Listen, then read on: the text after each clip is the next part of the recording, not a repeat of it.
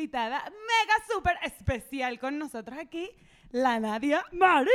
Estoy feliz, estoy demasiado feliz, quiero que lo sepan. Sí, yo estoy emocionada también. Yo Excepto también que el estoy celular se fue demasiado en feliz. low battery, pero ya, ahí llegó de nuevo. Ya, We're estamos back, bien. cabrones. Estamos bien, estamos grabando, todo está perfecto. Todo esto bajo, ustedes no saben el pasan. proceso que es grabar esta vaina, cabrones. Hay No, pero son darle- muy pro ustedes. Hay que darle record como a Gracias, siete Nadia. cosas a la vez, Sí. como que... Claqueta, es complicado, muchachos, pero aquí estamos grabando y estamos con Nadia, estamos súper felices.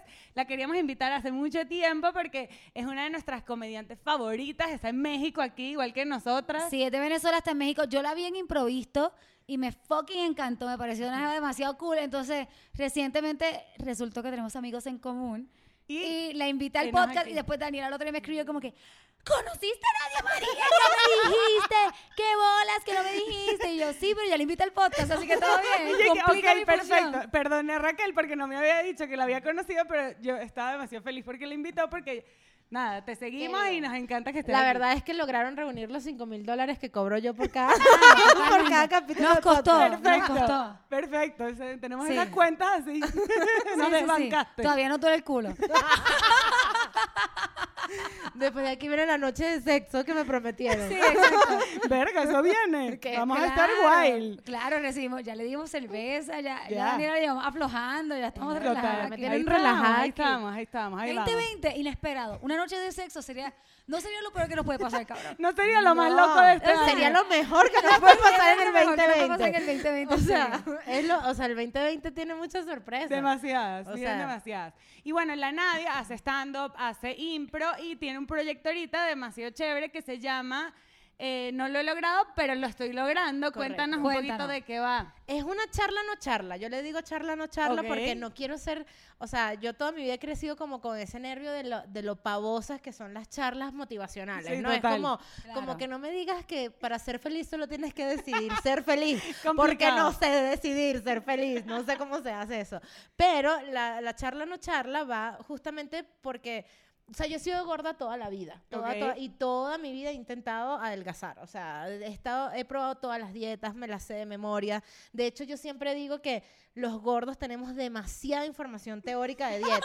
Demasiada. demasiada. O sea, tú nos preguntas y sabemos... La de los puntos. La de los Atún. puntos, claro, porque Todas. ahí, o sea, los- las proteínas valen menos, los carbohidratos valen más puntos. O sea, sabemos demasiadas cosas, sabemos cosas científicas, o sea, qué, qué carbohidratos se combinan con cuáles grasas, o Sí. sea, qué es la proteína más buena, cuáles son los Las mejores calorías. vegetales, las calorías que cuentan, los macros, los, los- o sea, todo, todo lo que habla Sasha lo sabemos nosotros los gordos. Todo lo que habla Sasha. Todo. No creas que lo sabes todo. Los gordos sabemos más. Y claro. Sasha, no es la primera vez que te menciona. Ya está, este podcast está Sasha Lover Sí, está. Sasha Lover total. Somos Sasha Lover, no hay manera. No. Pero, pero nos falta la práctica. Ok. Y, y nos falta, o sea, nos quedamos en la práctica, no terminamos ninguna dieta. Y eso era como, o sea, ya, ya como un poquito más serio, algo que me pasaba a mí en la vida es que yo me frustraba muchísimo porque yo decía, porque yo logro hacer todo lo que yo quiero hacer en mi vida, excepto adelgazar. Claro, Y total. entonces, claro, o sea, esto es un proceso que ha tenido dos años de mi vida, en donde caí en un coaching nutricional, luego empecé a hacer terapia por, por todo lo que yo empecé a descubrir con el coaching nutricional, y este año como que me enfoqué demasiado justo cuando arrancó la, la pandemia y la cuarentena. Uño, con sea, duro. Duro, yo dije, yo voy a aprovechar la cuarentena. Ok, O sea, yo dije, ok. si tenemos que estar encerrados, Tú fuiste de ese team. Tú fuiste del Yo otro team opuesto. El resto de la gente a comer. Yo O soy de la que la gente odia. Sí, Ajá. literal. No, yo me lancé a morir. Claro, la gente se echó a morir y yo, no, claro que no. Cinco burpees, sí se puede, vámonos. Y, y entonces, o sea, aproveché como ese tiempo y dije, nada, me voy a enfocar en hacer ejercicio, en hacer mi dieta, pero entendí que el proceso de las personas que como yo están repitiendo el mismo error y están en el círculo del fracaso, como digo yo, Claro. es porque estamos comenzando por donde no es. O sea, para mucha gente es fácil adelgazar porque, eh, o sea, simplemente se enfocan en el cuerpo y lo tienen claro en la mente. Pero O les gusta, les o gusta les hacer- gusta o, o- o no es un trauma o no tienen ningún issues que esconden detrás de la comida. Claro. Y yo dije, o sea, me di cuenta que tenía que comenzar por mi mente. Y entonces cuando comencé a hacer coaching y terapia, dije, ahora las cosas están siendo distintas. Ya entiendo por qué como, como, como. O ya entiendo por qué el trauma ante el ejercicio y ese montón de cosas. Entonces, cuando descubrí que las cosas estaban pasando distinto y que esta vez ya llevo 12 kilos menos, dos tallas menos, ¡Felicidades! ¡Felicidades! dije, yo tengo que comunicar esta Claro, tengo vaina. que compartirlo. Esto no me ha pasado a mí Por- nada más. Porque yo no estoy sola en este mundo. Oliver ¿verdad? se alegró por ti. Por favor, Oliver está demasiado feliz. O sea, ni nos ha hecho eso a nosotras. Nunca había pasado eso en un episodio ever. Oliver. O sea, yo tengo, yo tengo eso con los perros. Oliver está demasiado feliz. Eh, o sea, yo soy la clásica que llega a una casa y el perro la coge. Te amo, te ama. Me ama, me ama, Oliver. Bueno, Entonces, pero qué nada, chévere, De o eso sea- va, de eso va, de cómo yo lo estoy logrando. Eh, no, digo que no lo he logrado porque no me he quitado los kilos que me quiero quitar, pero lo estoy logrando porque cada día lo logras. Entonces, Claro. comunicar desde mi experiencia lo que les pueda servir a otra persona para inspirarse y copiarlo y seguirlo, inspirarse, lo que sea. Increíble. cool, eso o sea, brutal, increíble. Y aparte, eso es una de las frases que a nosotros nos gusta muchísimo del podcast, que es como, eso no te pasa a ti nada más. O sea, Claro. también nos pasa a nosotras. O Sí. sea, que en verdad es el concepto de bajarle dos, que es como... O sea, Sí. este cuento y los cuentos que echamos son desde mucho de nuestra perspectiva y es como, no estás, no estás solo, estamos aquí contigo, o sea, y también nos pasa a nosotros. Claro, totalmente. Y ese tema, ¿sabes? Todo ese tema lo hemos tocado antes y a pesar de que hoy venimos a hablar de otra cosa, si no, si nos encanta como recalcar eso, que como que todo el mundo tiene sus issues con la comida, sus issues Todo con el ejercicio, mundo, un todo peo. O sea, la comida no es solo nutrición, o sea, es solo nutrición para algunas personas, pero la mayoría de nosotros tenemos un emotional attachment cabrón con la comida. Demasiado, Total, demasiado 100%. emotional attachment. Más de lo que lo tienes consciente. Total, Claro. Ajá. O sea, yo sí 100%. tengo algunos pocos, pocos panas que de verdad comen para estar vivo. Y ya. Pero son Total. como tres.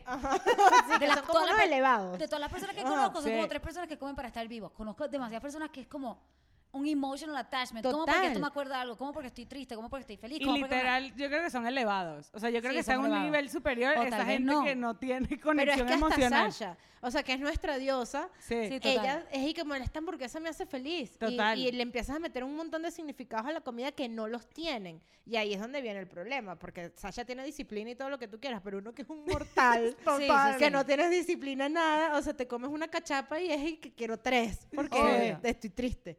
Obvio. No, o sea, este tema tenemos que volver a tocarlo contigo. Total, Sí, sí, O sea, tenemos está que volver a buenísimo, este tema por contigo favor. porque, wow, tienes demasiado insight, cabrón. Demasiados. Y hablando de comida y de attachment emocional, tenemos nuestros patrocinantes oficiales de la Candelaria. Esto, esto es increíble. Yo estaba esperando este momento. La Candelaria, los pequeños, este, los mejores pequeños de México. Y para los que no saben lo que es un tequeño, lo hemos dicho antes, pero los tequeños Es son como el mozzarella stick venezolano. Sí, es Ahí una, están miren bellos, esto, Se los voy a cabrón. mostrar. La Candelaria MX y la Nadia va a ser ahí. Mm. Yeah. El queso de Eli. Wow. Qué bueno es un pequeño. Voy a quitarme el micrófono para comer, muchachos. Venga, está bien rico. No, el queso de ese pequeño. Nos mandaron tanto, ellos piensan que comemos tanto. Sí, son unos exagerados, en verdad. Aquí estamos a dieta, muchachos, por favor. No, este Wow. pequeño está increíble. ¿Dónde sacaron este queso? No, el queso es increíble, de verdad, porque tú sabes que pequeños los hace cualquiera, pero meterle el queso que es... Sí, Es y lo yo sé que han complicado. probado, o sea, aquí en el background, yo sé que han probado muchas combinaciones de queso, han probado todo tipo de queso, y encontraron, creo que encontraron el que. Sí. La Ok. Candelaria MX, síganlos, pídanles. Mm, deliciosos. Sí, en verdad, y ha pedido a toda hora, en todo momento, a todos lados, o sea, esto es hardcore. On fire. Para todos sus cravings, para sus resacas, para todo. Entonces, te quería decir, ok, todas las semanas, o sea, todas las semanas, cada vez que tenemos un invitado, le hacemos una pregunta rara. Como que, más que nada para, demo- para ver quién eres tú. Perfecto. Para O que sea, la gente te conozca. Para que la gente te, te conozca. Y para que me conozca y para nosotros y para juzgarte. En verdad, para juzgarte y decidir si eres cool o no, jodiendo. Pero te tenemos una pregunta. Ajá, voy. Y esta me la, me la, me la hizo Poli, de Amigues, Ajá. cuando la conocí. Y me pareció una gran pregunta y te la, te la hago a ti. Perfecto. O sea, Poli anda con preguntas raras en el bolsillo. Me guess. encanta. Como que me Sí, es como que tiene un libro de preguntas Cuéntame. raras. Buenísimo. Entonces te la, estoy- te la estoy haciendo a ti. ¿Cuál sería tu excentricidad de famosa? Uh. Te cuento la mía para que lo que piensas. ok. Porque ya a mí me lo hicieron y yo contesté- me tardé un segundo. Mi excentricidad de famosa sería tener un babysitter para mis perros que me persiga a todos lados con mis perros. Como que a los conciertos, a todos lados. al mall, a los restaurantes, pero a los lugares donde no pueden entrar los perros que se quedan afuera. O sea, que mis perros vayan a todos los sitios que Ajá. vaya con una señora o un señor, un babysitter que Ajá. cuida a mis perros en todo momento. también tener una finca gigante llena de muchos perros rescatados. Ah. Esa es mi segunda. Pero primero que nada, los perros que ya tengo. Que Tu babysitter. Una babysitter de perros que aviones, todo el tiempo con mis perros. O sea, que sea como, sí, de perro. está increíble. Esa es mi excentricidad de famoso. La mía, yo creo que sería con el tema de la comida. O sea, que pudiera tener alguien que me cocine y me deje toda esa nevera preciosa y llena de las cosas que yo quiero, que si un pokeball, que si un sushi, que si un pollo en curry, que si cuando quiero una pasta a la carbonara, que todo esté ahí como listo y limpia esa cocina, que yo tenga que servir, lavar ese plato y ya. Yo Y creo no, que, que, te lo, que te lave el plato también. bueno, Yo creo o que sea, por ahí pero yo el creo mío. que esa es como... Que Armando es el que frega, es que tú no sufres Sí, tanto. yo no sufro Claro, con la fregada. Mírale esas manos, mírale esas manos intactas que tiene. Yo no friego, muchachos, en mi casita. No, yo creo que la mía iría también por ahí, por una persona que me esté cocinando de, de o sea, de lunes a lunes, de 24/7, la comida que yo quiero, que lo sepa, que tenga el gusto que yo Y necesito. que sea pana también. que sea muy pana, sí, pero que tenga mi gusto, que lo Sí. aprenda. Porque yo cocino muy bien. Y Ah, ¿sí? yo cocino bien. Ah, bueno. Ah, Ajá. Cuando ustedes quieran. Me Venga. ¿Qué ¿Cuál es tu especialidad? Bueno, en verdad dije que cociné muy bien y me mandé a matar yo misma. Pero las cosas, o sea, no, es- no, no tengo platos muy exquisitos. Tal vez Daniela te contrata para que le tengas toda la, la, la pasta a la O carbona. sea, la carbonara me queda bien. Ah, por la ejemplo. carbonara a mí no y me la, queda bien. la hago original. A mí no me huevo. queda bien. Ah, Ah, mira. Vamos, vamos. A mí no me pasa. queda Yo bien. sí me como Eso. una, yo no como carne, pero hago una excepción. El minestrone me queda bien. Y en la cuarentena aprendí a hacer los chilaquiles Uf. Y Sí. me quedan perfectos, Uf, de qué verdad. rico. Chi- Yo también, aquí somos fan de los no es tan complicado también. como uno piensa que es. No y es bien rico. Y son divinos. son súper- divinos. La sopa de tortilla también me quedó. Ay, la, sí, también qué la rico descubrí y una sopa también me Ah, yo queda lo he bien. hecho solo una vez. Tengo que meterle más a la sopa de tortilla. Yo en la cuarentena me volví más baker, como que me empecé a hacer como torta, No, brownies, las galletas de esta dulces. mujer. La No próxima vez te recibo con galletas. Es que estamos Las a dieta, galletas de pues. mantequilla de maní de Raquel Sofía. Yo con los dulces no, no estoy No le bien, ¿ves? entra. Entonces, ah, perfecto, porque yo con los salados estoy bien.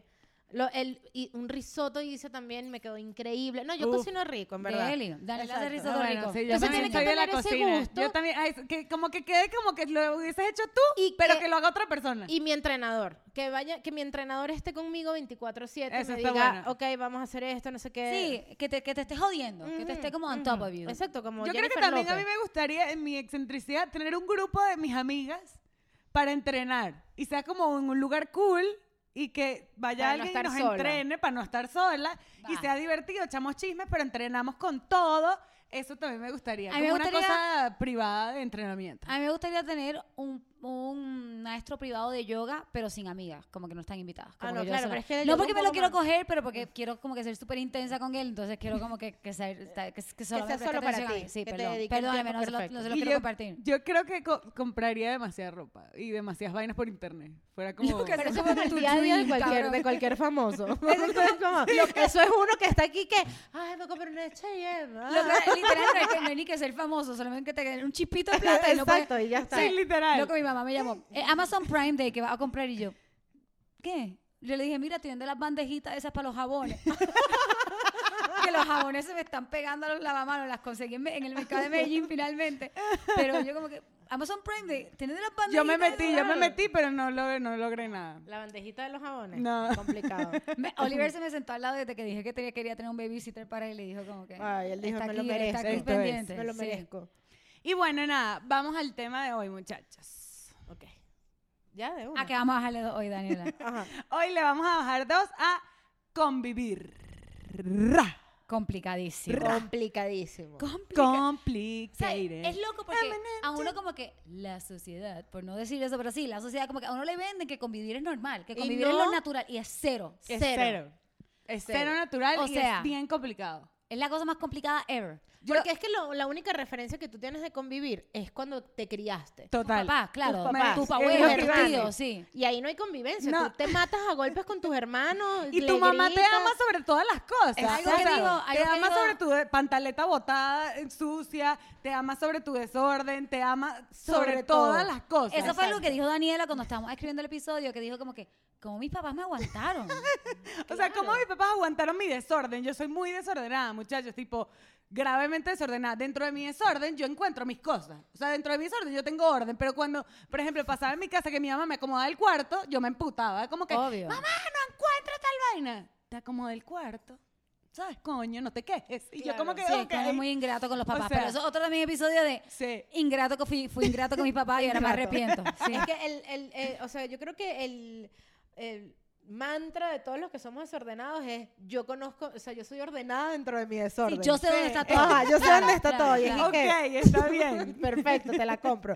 Pero a mí me pasa ahora que ahora entiendo a mi mamá. Sí, total. O sea, yo, yo digo ahora como que, claro, yo entiendo a mi mamá su locura de arregla el cuarto, arregla el cuarto, arregla el cuarto, porque Claro, ahora lo total. vivo. Porque la vida es mejor. O sea, yo eso fue una de las cosas que cuando uno arregla el cuarto, el cuarto es más feliz. Sí, mejor. total, Es mejor. 100%. Yo se- también. se Igual con el, de la, con el de la limpieza, que limpio yo la cocina y después yo la ensucio. Y digo como que qué arrechera, entiendo Claro. a mi mamá demasiado. Claro. Claro. ¿Sabes? Como que, y ahora cómo vivo yo conmigo misma y yo con mi marido o mi novio o lo que sea, ¿sabes?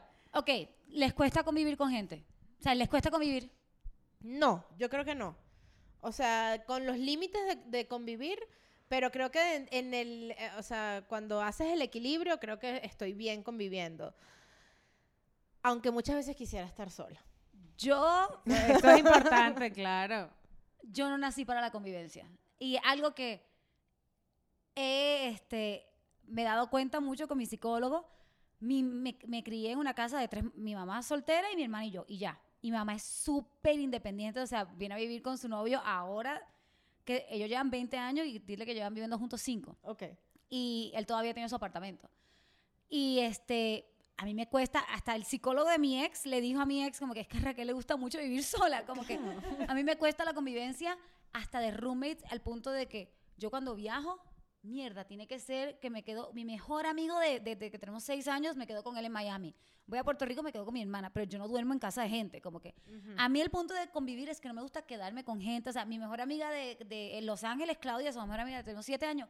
Ok, ya eso cuenta como familia, pero yo no me quedo. Cuando me mudé a México, yo no me quedé con nadie, al pago un Airbnb. No me gusta, o sea, no me gusta quedarme con gente.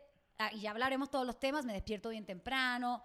Me gusta tener, como que yo no, no tripeo tanto la convivencia. Ah, Yo, yo siento que iba a ser más fácil.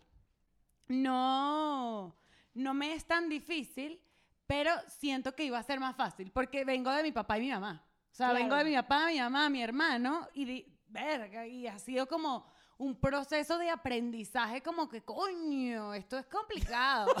O sea, Sí, lo está que es cabrón. Está cabrón. convivir, de esto es convivir. ¿sabes? Como que uno, o sea, hay demasiadas cosas en la convivencia. Y yo les pregunto, ¿sienten que son fáciles o difíciles para convivir?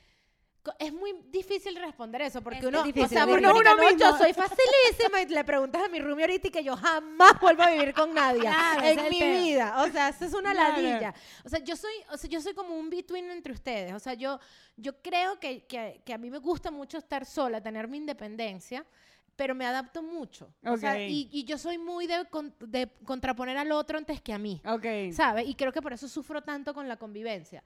Porque no, no pongo mis límites, Claro. sino que es como que hasta donde tú quieras Claro, para lo no que tú joderte, ¿no? quieras, claro. Entonces, si Esa vivo... frase en la convivencia es complicada, lo que tú quieras. No, no, lo que tú quieras, Esa exacto. frase en convivencia es como que mm, hay que pensarla dos que veces. es muy distinto, por ejemplo, cuando tú te rentan un cuarto y tú vives en ese Claro. cuarto. O Que no son tus roommates amigos, que es Ajá. como eh, extraños. Eso Claro. nunca lo he vivido, de hecho. Yo lo viví, es- esa fue mi primera experiencia viviendo sola.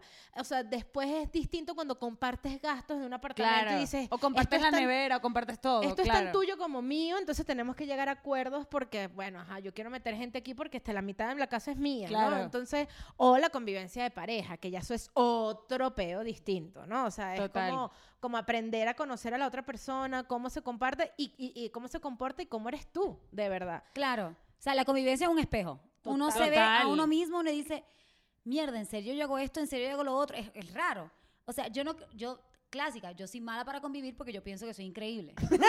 claro, O sea, yo soy mala para defectos. convivir porque yo pienso que yo soy Sí, perfecta para convivir. Porque yo total. soy la más fácil, porque limpio, porque cocino, porque... No, cabrón, yo no, no soy chévere como que...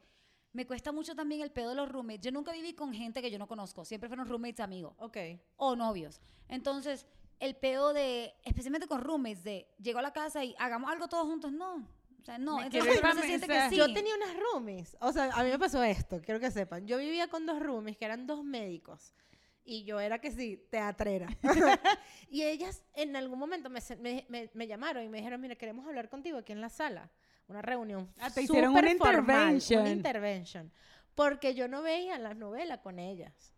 Que porque yo no Mierda. compartía con ellas. Pero si a mí me gustan Esas otras novelas cosas. a mí me mierda. gustan las novelas, además, Erika, pero hermana, yo no quiero ver una novela. Yo, yo vi, la única novela que me gustó fue La Mujer de Judas. Yo pensé que O iba a decir cosita rica, vale. No, Cosita Rica, es verdad, Cosita Rica fue buena.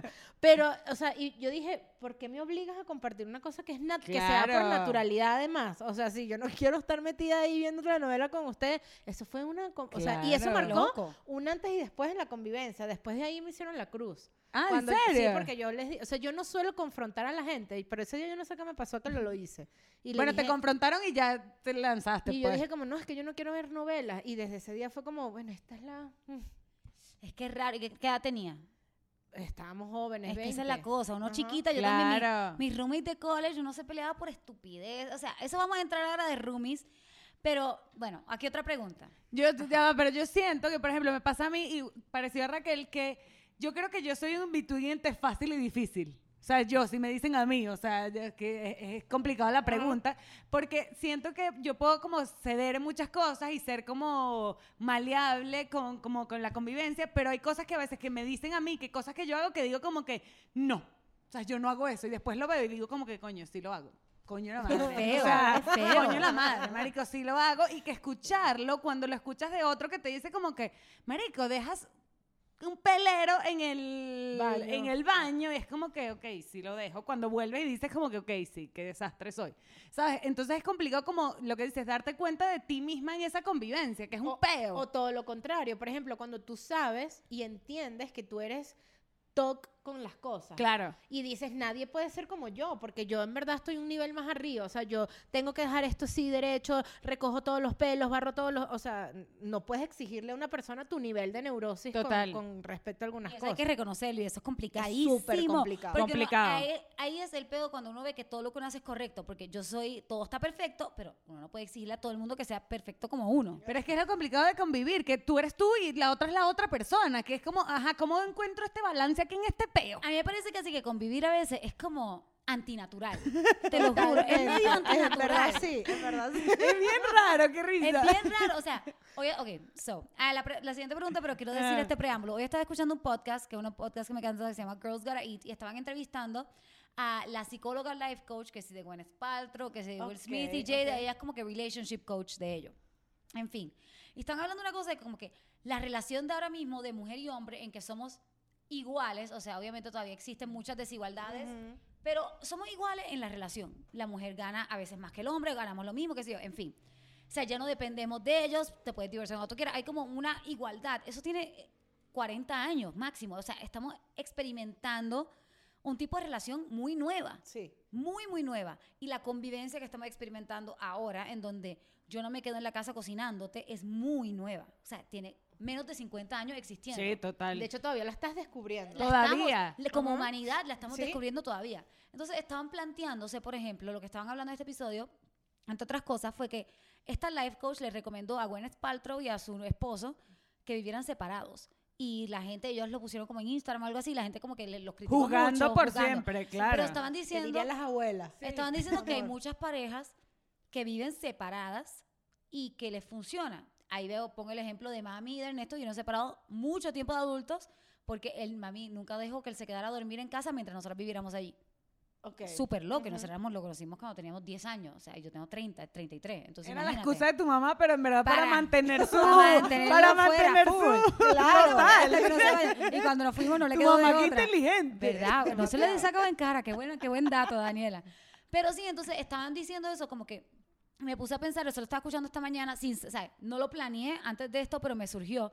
Y estaban hablando de, de si vivirías, si tendrías una pareja y vivirías Separado. separado. Pero también otra cosa que recalcaron antes de hacerles la pregunta es que dijeron, pueden empezar viviendo juntos y a los 40 decir, ay, vivamos separados un ratito, necesito vivir separados cinco años o tres años o un año.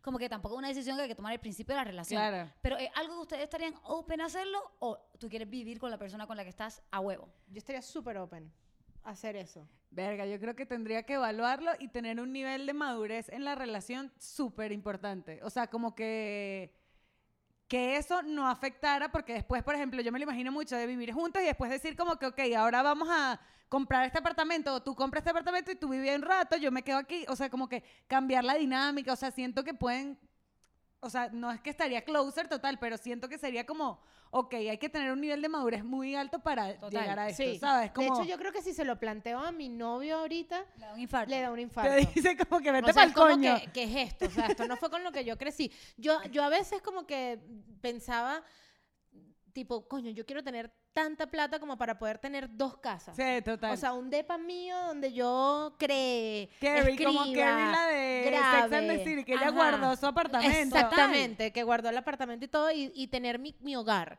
Y, y dije, bueno, o sea, si no puedo negociar que cada quien tenga su casa, porque lo entiendo, también porque tenemos que ser flexibles con la época en la que crecimos. O sea, quizás Sí. para nuestros hijos Sea más normal. sea normal, pero nosotros estamos transicionando. Total. Entonces es como, hay que negociar y ver realmente, porque yo puedo decir aquí, sí, yo soy súper open, pero después y que no. O sea, yo en verdad quiero dormir.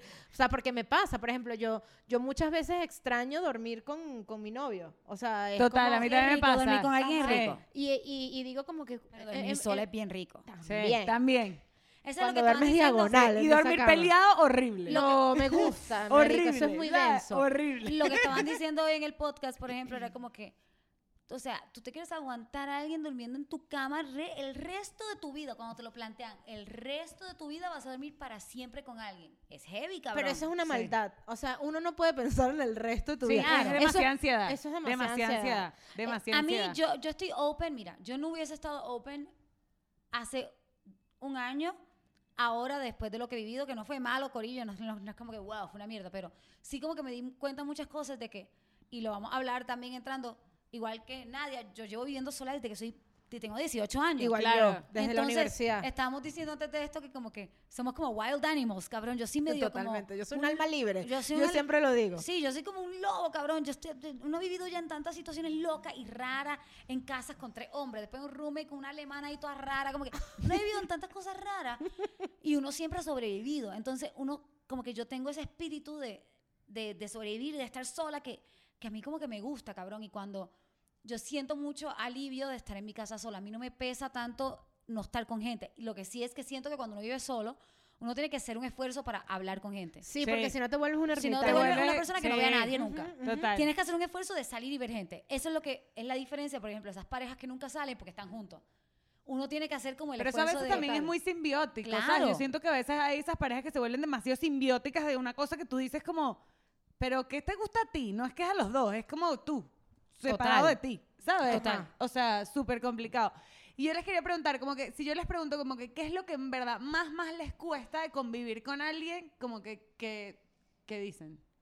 O sea, por ejemplo, yo creo que a mí es el tema del, del orden, o sea, y de los tiempos. O sea, a mí me pasa a veces que yo quiero que las cosas se hagan cuando yo quiera, que es como, quiero comer ahorita, vamos a comer. O sea, y es como, no, pero no tengo hambre, come tú y después como yo, y es como, no, Pero eso es, full de, juntos. eso es full de mujer, cabrón. ¿Sabes? ¿No te pasa que eso es como que tu mamá cuando va a tu casa es como que sácame la basura y tú la sacas ahora? Es que ahora, en este, Sí. momento, En este Y eso momento. somos nuestras mamás, cabrón. Sí, Somos nuestras somos mamás. nuestras De mamás. hecho, a mí me pasaba mucho de niña que yo, o sea, y, y- y yo he sido así todo el tiempo y, y todavía lo soy, o sea, en otros aspectos, pero, pero sé que tengo un patrón. Yo de niña me despertaba y decía, voy a arreglar el cuarto antes de que mi mamá me lo diga. Y me levantaba con toda la intención. Y cuando mi mamá me decía, quiero que arregles el cuarto hoy, no lo arreglaba porque me daba rabia. O sea, era como, ya yo lo había pensado, ¿por qué me lo vienes a decir? O sea, y eso es algo que yo repito, es un patrón que repito en la convivencia hacia el otro y hacia mí. Es decir, o sea, yo soy muy mi mamá a veces y muchas veces, o sea, a- soy lo que siempre fui. Es como que no me lo digas ahorita, porque no, o sea, por ejemplo, mi Yo ya lo pensé actual- hacer. o mi roomie actual tiene como una necesidad de todo hacerlo con horario. Es como los sábados se limpia, un sábado ustedes, un sábado nosotros. Y es a mí eso me genera una Claro, ¿por una qué? locura, porque es Claro. como que no, yo, yo, yo soy limpia, o sea, a mí me gusta limpiar, pero Claro. no cuando tú digas. Claro, deja O que yo sea, lo haga cuando yo quiera. Exacto, es cuando yo me sienta en onda de limpiar, que es como la Total. libertad que tienes de vivir sola. Claro, pero yo sí creo que eso de los patrones que uno repite demasiado. Yo a veces me veo y digo como que estoy haciendo lo mismo que hacía mi mamá o lo mismo que hacía mi papá, como que ahorita es como, verga, o sea, es complicado. A mí lo que más me cuesta convivir es, es por ahí como que no me gusta tanto la persona en la que me convierto. Como que soy como toda, no sé, como que no, no sé si deberíamos hanguear juntos o ver televisión juntos, o si estar en mi Te cuarto. preocupas o si mucho por el otro, o pues. si deberíamos- Overthinking o todo si el debería día. cocinarte Ajá. o no cocinarte, o si debería... es me- impresionante, y lo que sí. yo soy súper ansiosa, es parte de mi personalidad, lo estoy bregando, soy súper ansiosa, entonces sí como que, pero le cocino o no le cocino, pero quieres comer o no quieres, pero si lo cocino o no te lo comes me va a dar ansiedad, porque no me gusta botar comida, entonces como que Ajá. Me pongo bien como que demasiado pensando en lo que la otra persona quiere y ¿Sabes no tanto pensando a en lo que, que yo. no sé si te pasa que tú has vivido solo un montón. Que yo me la paso comparando. eh, por ejemplo, con la comida me pasa muchísimo, que es como si yo estuviese viviendo sola, no estaría en este peo. Total. Porque yo sé que me como estas lentejas y se Y acabó. ya. O sea, yo también pienso mucho en nuestras mamás, y esto lo hablamos un montón, con todos los temas llegamos a nuestras mamás y nuestras abuelas, que son las primeras en decir, no, piensa en ti, date puesto, pero yo me dijeron date puesto, pero eso no fue lo que yo vi. Yo vi una señora que siempre le servía la comida a mi, a mi O padre. que siempre estaba dando un sacrificio. siempre estaba Se lo quitaba de la boca para dártelo a ti. Claro, entonces también por eso la convivencia para nosotros, que somos una, una, una este, generación en transición, es complicada porque nos están enseñando, estamos viviendo en un empower yourself, be yourself, no pienses, piensa en ti primero, pero ese no fue el ejemplo que nosotros vimos. Todo Cero. lo que vimos, cero. Cero, Total. cero, nunca. Total. Nunca. Sí, a mí me pasó, a mí me pasó, yo me, o sea, mi mamá es, o sea, es mi, como mi role model, es, así es, ¿no? Pero después de mi papá, eh, mi mamá tuvo un nuevo matrimonio y, y esta, esta persona era muy de, de, mi mamá con mi papá era como, bueno, ahí te dejé la cosa y mi papá resolvía, esta persona era no, o sea, no, no, no existía que el plato estuviese en el microondas y él poner un minuto y calentar, o sea, tenía que venir mi mamá Claro. a calentarle esta comida y yo por dentro era como, esto no es lo que tú me Claro, estás pero después lo enseñando", ¿no? normalizas. O sea, lo normalizas en tu inconsciente, pero lo que nos dicen es no lo normalices. Pero en mi Ajá. inconsciente yo lo tengo normalizado. Claro. Es todo Pero- loco. Y es lindo, o sea, nuestras mamás no quieren que uno tal vez cometa los mismos errores que ellas, pero también estamos nosotras compitiendo con el ejemplo que nos dieron, pero es raro, es raro. Es súper complicado. Lo tienes ahí, o sea, lo tienes en un patrón que tienes y dices como, ajá, a mí me pasa muchísimo porque yo actualmente vivimos dos parejas, o sea, mi Ok. novio y yo y otra pareja. Y, y a mí me pasa mucho la comparación de la pareja, o sea, cómo es la dinámica complicado, de esa chiqui. pareja entre ellos y cómo es lo que yo quiero cultivar con mi novio. O sea, Claro. es como que no creas que yo soy así. O sea, esto no va a pasar en No, nosotros, ¿no? O sea, eso de lo negativo y de lo positivo también. Porque También, es porque- como que porque tú no me tratas así. Ajá, como, como, ¿y qué es esto? Pero a ella le consintieron, y, o sea, ¿Sabes? son como, como, es muy complicado porque lo Claro, estás viendo obvio. todos los días y todo el día y Claro. todo el tiempo. Entonces, sí, bueno, sí, sí, es- esa, esa parte es muy heavy. Entonces, bueno, hablando de convivencia, hay dos tipos de convivencia. Vamos a entrar a la convivencia en pareja, que creo que es como la, la más obvia. Obvio. Pero aquí también hemos tenido roommates. Entonces, la convivencia de roommates es otro peo. Es como otro flow por completo. Totalmente. Total. O sea, yo en verdad no tengo tanta experiencia de vivir con roomies porque yo pasé de vivir con mis papás a literal vivir con Armando. O sea, y antes viví con mi hermano y mi cuñada. Pobrecita. Pobre de ti. sea, pobrecita de ti. O sea, tú eres, eres la, la peor manera de hacerlo. lo la transición fue la mía, la peor. O sea, sí. Literal. Como que de, de- de tus papás que te aguantan todo. Marico, por a eso. tu novio que se la cala. Al Claro, esposo. obvio. Marico, sí, y pasamos de novio una temporada y esposos ya, ¿sabes? En fin, pero, lo conviviste estamos de logrando. Novio, de novio, antes de casarte. Coño, es que en Venezuela convivimos burda. O sea, n- literal, casi que vivíamos juntos, pero no vivíamos juntos. Ok. Pero vivíamos como, como en nuestras casas con nuestros papás, ¿sabes? Tipo Ok. en pijama, Pero no todos es lo desayunando. mismo, Cero es lo No mismo. es lo mismo porque uno.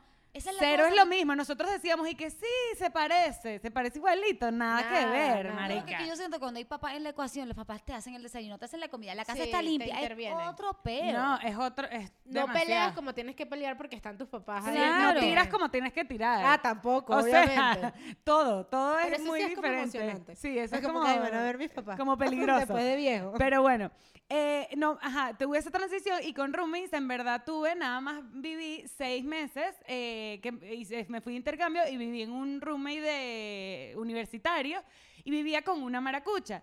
Y era muy cómico porque yo tenía que sí, un mes y ya tenía todo el cuarto decorado, que sí, con la foto que me vi de Nueva York, con la foto de mi mamá, con todo, marico, y el cuarto todo lindo, y el cuarto de ella, que ya tenía como un año ahí, ¿sabes? Todo sucio, no tenía ni una foto, o sea, era como muy dejada, y tipo, no salía del cuarto nunca, tipo, yo iba y estaba, me iba y estaba, siempre estaba ahí. O sea, tipo, ahí se reunía con sus amigos, todo lo hacía ahí, fumaba marihuana todo el día, estaba ahí, yo como que, pero tú, coño, una salidita, así, como una cosa, de un museo, una vaina, no sé, yo soy muy demasiado pata caliente.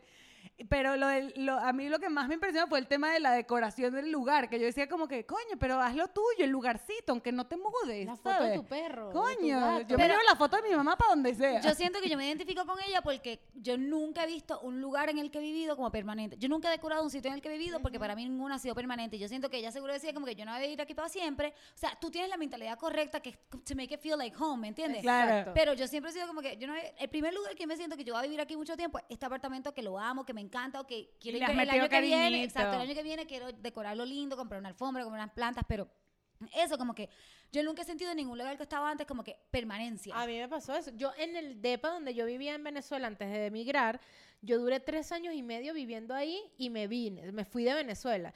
Y desde que yo llegué hasta que me fui en mi mente era como, como que, no, yo me voy a ir de aquí. Ya me voy. O sea, yo no quiero comprar nada porque es que yo pensaba en la mudanza y entonces era como un perol más para meter en la mudanza. Entonces como que nunca lo puse como era yo. O sea, nunca le di home. O sea, nunca... Claro, o cada sea, cosa que compraba era una cosa más que tenías que meter en una caja. Claro, y eso era mi Literal, único obvio. pensamiento. Era como, yo no quiero mudarme con 20 mil cajas, yo quiero mudarme en mi propio carro, porque yo me mudé así. Pero seguro te mudaste que sí con el mega perolero. Tuve que llamar a una amiga que me prestas tu camioneta porque me, tengo demasiadas cajas. Bueno, O sea, mudarse, o sea, otro episodio, como que mudarse un peo, Es no una importa. pesadilla. Te estás mudando en el apartamento al lado del tuyo, una mierda. Es una una fucking pesadilla, pesadilla. es una pesadilla. De hecho, yo conté que este año que me mudé a este apartamento era la, ves como el número 14, una cosa así que me mudaba en mi vida desde que vivo sola.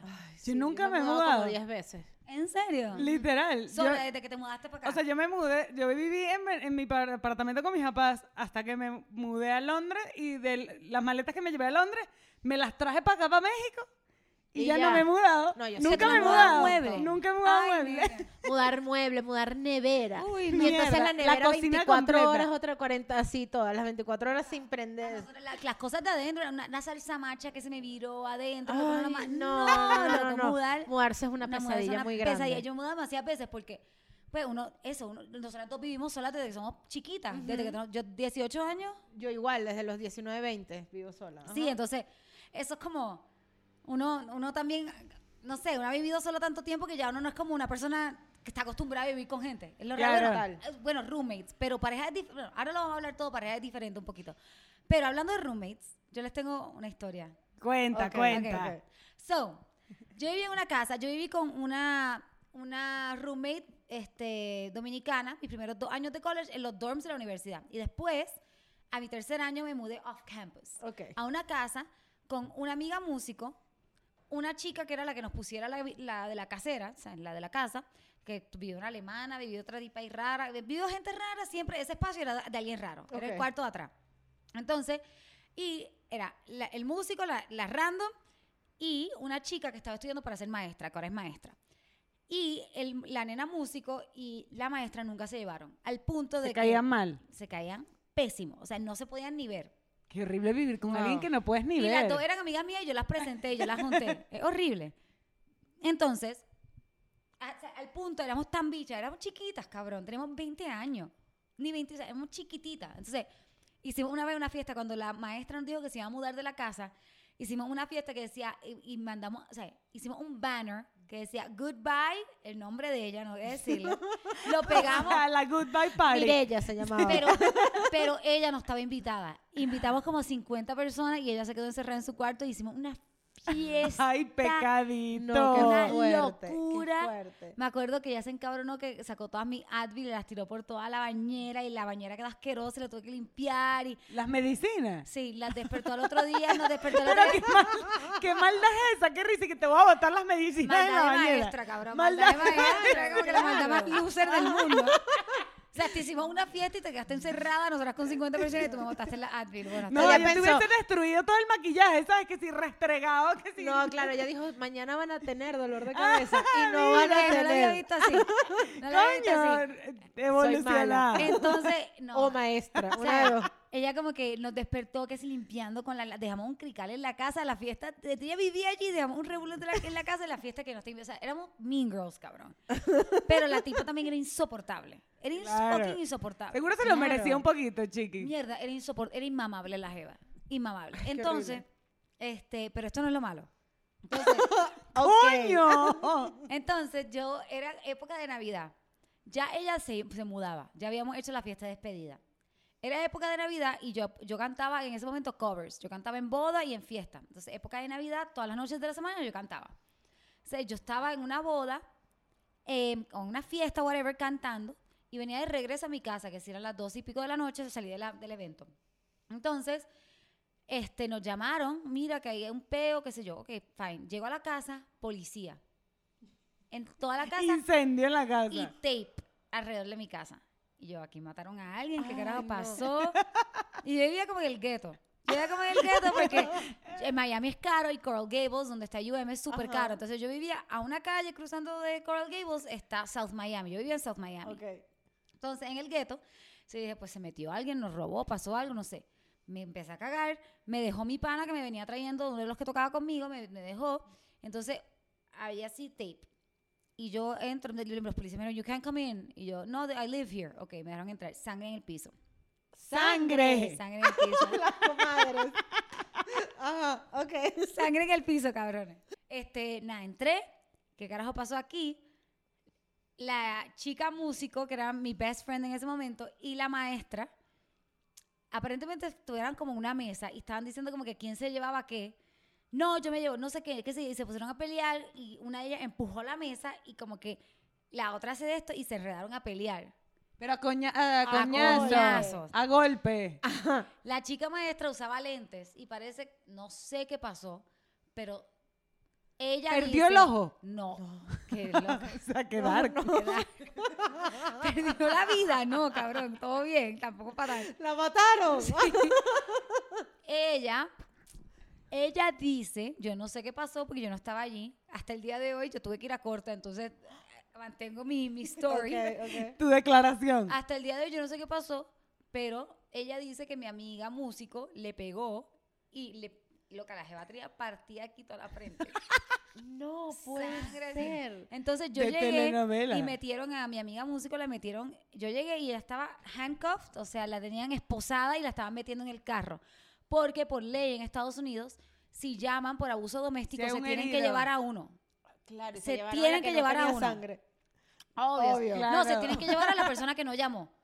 La per- o sea, por ley en Estados Unidos, la persona que llamó Ok, si escuchas este cuento y estás en esa situación, llama primero. Exacto. Primero lo que pase. De ahí viene el llama ya. Claro, si, tiene, si está en esta De ahí situación, viene el llama ya Si cuando vivas con si alguien. está en esta situación, sabes que en Estados Unidos, si tú llamas, se tienen que llevar a la otra persona obligatoriamente, se la tienen que llevar. Y ella decía, I didn't do anything. Y ella llorando así, la estaba metiendo. Y ¿Qué me decía, cuento? Raquel, I didn't do anything, I didn't do anything.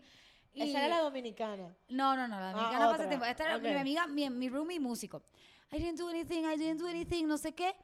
Y yo, mierda, yo no sé ni qué hacer, cabrón. Raquel se acostó a dormir y que quiero que me voy a dormir en mi cuarto. porque Claramente me fui de fiesta hasta que me llegara la llamada y a las 4 de la mañana fui con mi guitarrista ahora, Taylor, y fuimos y la sacamos de la cárcel a las 4 de la mañana. Qué fuerte. y pagué yo su pedo porque con mi plata que me había ganado de trabajar la noche en, la, en el evento, me pagaron cash y yo pagué, creo que como 450 dólares, yo lo pagué para que la sacaran. Qué fuerte. Fue una locura y después tuvimos que ir todos a corte. Ah, como que porque ella, she pressed charges de que la otra la había pegado y tuvimos que ir todos a corte a decir como que mira, en verdad, no sé, no creo, esto me parece muy exagerado. No, yo creo que esto es otro nivel de roomie. O sea, yo había escuchado el cuento No, de que le roban las pantaletas a la Exacto, roomie. mis son súper gallos y que no, yo tengo cuentos. No, esto es el cuento. Esto el es hardcore. cuento. esto es hardcore. Súper hardcore. Yo tuve una roomie que se cogió a mi novio también. Esas son mis dos historias. No, maravilloso. Mientras yo dormía. más, por favor. Mientras tú dormías, marica. No. ¿Tú estabas ahí y ella se lo cogió? Sí. Qué hija de puta. Perdón, pero no puede. no, es tiene bien hija de puta. Estuvo muy cabrón. Yo he tenido experiencias de No tengas muy roomie que estén tan chéveres. Por No, eso es que no es es cuestión de yo, estar chévere, es cuestión de ser hija de puta. yo no vivo con gente. Yo no vivo con gente. That's. Claro, por- ya entendemos a Raquel y su trauma de no Yo vivir no con vivo con gente. Claro, totalmente. No, mis cuentos de Rumi, o sea, yo me fui de un depa sin decir nada, Nada. nada, o sea, porque me tenían la vida hecha miserable. Las de las telenovelas. Ajá, las de la telenovela, me hicieron la vida Cuéntanos, cuadrito. cuéntanos de la telenovela. ¿Qué pasó? Las, las mujeres de la telenovela, eh, yo vivía con dos roomies que eran médicos y yo era que sí, artista. O sea, ajá, ya habían muchas cosas que no estaban cuadrando.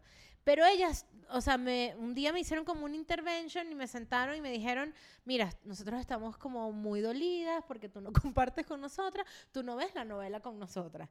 Y yo no quería ver novelas, a mí no me gusta ver las novelas y de eso ese fue como el día del antes y el después de la convivencia. O sea, después de ahí ellas me empezaron a tratar como la inquilina, o sea, la que está aquí de fastidiosa y más nada. Anden a cagar. Sí, entonces era como que están prohibidas las visitas a partir de hoy. Y ellas ¿Qué? recibían visitas y yo no podía llevar a Qué mi novio. loco. Horrible. Entonces yo metí a mi novio como a escondidas y lo sacaba a escondidas, lo metía a escondidas porque, ajá, ¿qué iba a hacer, no?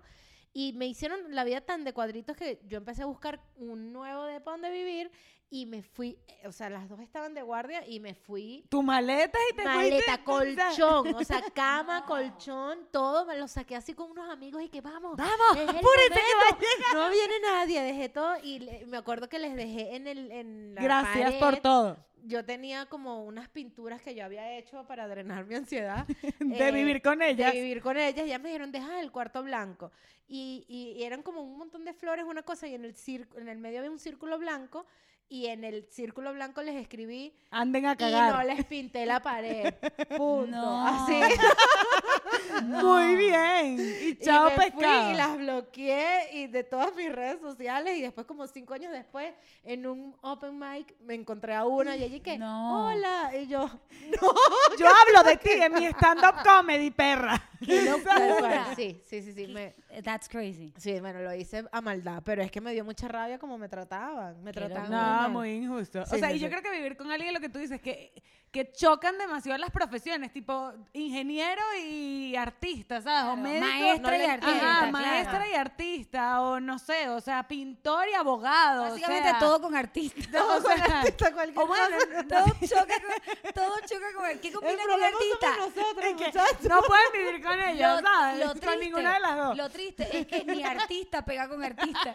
no artista artista se mata Artista, Artista, artista, uno artista se quiere morir. se quiere morir tal hemos hecho. O sea, tenemos mucha experiencia con artista. Tenemos experiencias No, reales. yo creo que tiene que ver un poco con el open mind también. O sea, tienes que ser como. Claro, Tener como un poco de. Para mí, la clave de la convivencia es el sentido común. total. O sea, si tú tienes sentido común, puedes sobrevivir a una convivencia. Y hay gente, yo creo que hay gente también mala, marico. Hay Ah, gente bueno, que claro. hay No, hay mala, gente muy marico, puta, que tú sí. dices como que esto es a maldad, Y marico, no hagas eso. O Y yo sea, también pienso como que yo no puedo juzgar gente que conozco de adulta que tienen roomies como tú, o sea, con los roomies que yo tuve a los 20 años en cole, o sea, Total, seguro esas nenas no son así No, ahora, que ¿me aparte los 20 entiendes? años son súper complicados porque uno a los 20 años.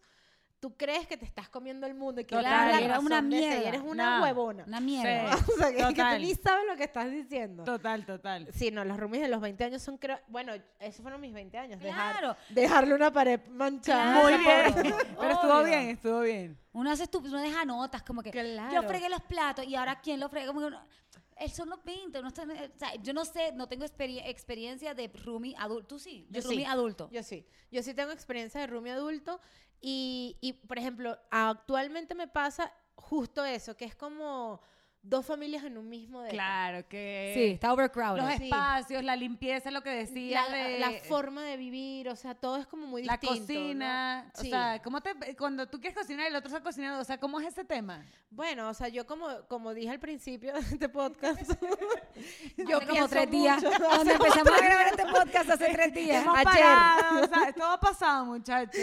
Ayer cuando comenzamos a grabar les dije que yo pongo muy, o sea, pongo primero al otro antes de mi necesidad. Claro. Entonces yo soy muy de, ay, están cocinando, me moriré de hambre hasta que puedan, Literal, hasta que sí. yo Hasta pueda que yo pueda cocinar". ir, ¿sabes? Pero sí pasan cosas que son raras porque es como que em, también somos amigos. O sea, Claro. somos amigos y aquí fue como, para mí esta, eh, o sea, esta, esta convivencia actual es muy de noviazgo, que tú dices, lo amo, pero hasta que vives con él dices, wow, yo no conocía esto. Me pasó Claro. exactamente lo mismo. O sea, era como, es un gran amigo, ahora vivir juntos fue como, wow, y para colmo con tu novia, que no te comportas igual Claro, estuvieses obvio, solo, ¿no? O sea, claro. pues tienes como que Obvio. también cuidar tu familia y cosas. Entonces, me pasan vainas como, por ejemplo, que a mí se me queda una comida que guardo, de cocino, o sea, yo cocino y lo que me sobra lo guardo en un Claro, topper que se daña. hasta que se enfría y cuando se enfría lo meto en la nevera para que no haya cambio de clima, Claro. todo este tema. Entonces, se me olvida que lo dejé afuera Y eso pasa días ahí y no hay como un sentido común de, ay, lo dejo afuera, déjame Vamos a guardárselo en la meterlo, nevera". O sea, claro. es como que lo mío es mío, lo tuyo es tuyo. Y eso es como muy raro, porque en, mis experiencias anteriores con Rumi es como más de, de, bueno, esto es una comunidad, ¿no? O sea, Claro, más de familiar, pues más Exacto, tipo de ¿no? familia. Pero también hay muchas cosas de- de vivir eh, con roomies adultos que tienen muchas ventajas. O sea, es como que entiendo mucho por lo que estás pasando, ven y te ayudo. Eh, o sea, Estás se- acompañado también en Ujú, cierto ujú, sentido no, algunas veces. A veces quieres la compañía y a veces no, pues, o sea, Eso es lo creo que, que la querías más a los 20 que a los 30. No, bueno, ya va. O sea, O sea, yo ahorita con mis roomies, eh, o sea, yo a veces estoy echada en la cama y mi novio está con mi amigo en una onda de felicidad que yo digo, ¿qué estaría pasando si él no existiera? Mi novio se querría morir en este momento porque yo necesito estoy soledad. y O sea, yo Claro. estoy en mi momento. Y, y esas cosas Claro, las agradezco. Es está como bien. que, bueno, ellos dos están jugando play o están tocando guitarra o lo que sea y son cosas como Como que- cuando vives y tienes dos perros. Qué bueno que ellos se entretienen. Exacto, qué bueno que son mis dos perritos, son mis dos mascotas. De hecho, yo siempre digo que si mi amigo estuviese sin pareja, ellos serían mis dos hijos. O sea, mis dos perritos. Ahí. Qué risa. Y esta es la transición perfecta para irnos a hablar de la convivencia en pareja, que me dio mucha risa cuando decías como que... Porque los hombres eh, son perros, de ahí te lo llevas. Puede ser un poco. Pero y sí son como un de- perrito. Sí, son como perritos, Sí hay son. que entrenar. En el buen sentido de la palabra. No en el de, ay, qué perros son. Sino así son. Hay que En el entrenar. y el hay que entrenarlos, hay que. Entrenarlo. Sí, yo también siento, hay muchas cosas que sí Hay se que parecen. Y lo decía por, por cuando tú decías como que hasta que vives con él te das cuenta de muchas cosas, ¿sabes? Como que viví con él para que veas. Y es como cuando uno vive en pareja entiende como que, ah, ok, esto era de lo que hablaba la mamá. Si las mamás están que los regalan O porque sea, los queremos nosotros, cabrón. Virga, La ¿por qué mamá uno no lee esas señales? Porque uno lee, las mamás están locas porque se vayan y uno, ay, yo lo recibo. Pues hay que leerle los ojos a las mamás. Doña, y yo creo que hay mamás que están locas que las hijas también se casen y se vayan para Mira, yo tengo una amiga que tiene unos abuelos que los abuelos se odian. O sea, ya tienen como 80 años. Y la abuela ¿Pero siempre están dice- juntos o separados? No, separados. están juntos. Ah, están juntos, viven pero se odian. Pero se odian. Y la abuela siempre dice como, que se muera ya. ¿Cuánto va a vivir? O sea, yo me he calado a este hombre toda mi vida. Marica, o qué sea, heavy, esa generación qué es muy heavy. Claro, pero es que imagínate tú cómo se habrán casado, seguro por conveniencia. A los por... 20. Ajá, mi abuela se ¿Cuánto casó tiempo a los... llegarán juntos? Exacto, mi abuela se casó a los 17 Mi abuela también se casó a los 19. Mi abuela. Con... Mi abuela a los 29 ya tenía tres hijos, o sea, no. No, eh, eh, y, que, y mi abuela duró con mi abuela y, mi- y bueno, cuando mi abuelo se murió, mi abuela se dijo, se murió el amor de mi vida. Pero esta pareja de abuelos para mí era risa infinita Muy porque cómico, era sí. odio puro. Era como, cállate, nadie te está hablando a ti. Y yo decía, claro, pero es que ¿cómo más vas a terminar? Obvio, ¿Sabes obvio. Uh, tú has querido decir eso en la casa, ¿sabes? Claro, Yo he querido decir eso como que... en mute, ¿sabes? La libertad de la vejez es mágica. Obvio, Sí, sí. El, el el I don't give a fuck de los Hay que, viejos es hay que increíble. tener un invitado viejo para Sí, hacer- sí, para hablar hablar de de la libertad, La de, la libertad vejez. de la vejez. Es increíble. No, o sea, mira, yo creo que lo loco de vivir en pareja es que uno piensa, nos amamos, todo Sí. va a estar bien. Y cero. Cero, el amor no o lo que puede el amor, todo. el lo puede amor lo es suficiente. El amor no y lo es puede como, todo. coño, sí, uno hay que quererse, pero esta vaina es jodida. O sea, yo pensé que iba a ser más fácil. Yo empecé, en nuestro primer año fue como muy de rosas.